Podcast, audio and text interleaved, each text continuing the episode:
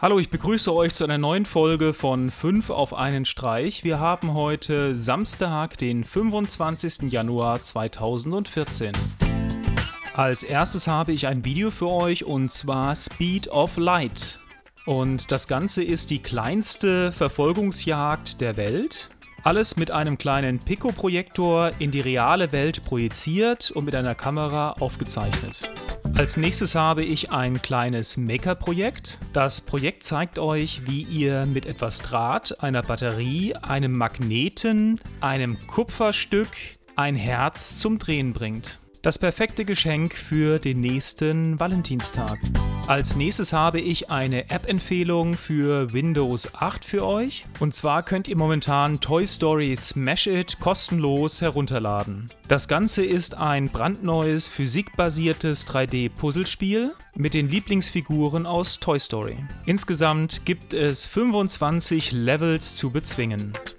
Als nächstes habe ich eine Musikempfehlung für euch. Und zwar eine Studio-Session mit Gentleman in My Arms. Ich bin ein riesiger Reggae-Fan und das Ganze ist eine Auskopplung aus seinem letzten Album.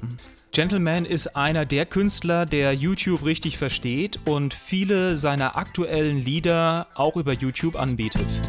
Und als letztes habe ich eine Spielvorschau aus Mittelerde für euch. Und zwar dreht sich die Vorschau um Shadow of Mordor. Das Spiel wird erscheinen für den PC, für die Xbox 360, Xbox One, für die PS3 und die PS4. Der Zeitrahmen des Spiels liegt zwischen dem Hobbit und dem Herr der Ringe und ist ein Action-Rollenspiel. Und wer das Gameplay zum ersten Mal sieht, wird auch gleich denken, hm, das sieht irgendwie so ein bisschen aus wie Assassin's Creed. Und wenn man sich die Kämpfe ansieht, dann erinnert das Ganze so ein bisschen an Batman. Also sieht so aus, als hat man sich von den populären Titeln ein wenig inspirieren lassen. Ich verlinke euch die Webseite und das Gameplay-Video und dann könnt ihr euch selbst ein Bild von dem Spiel machen.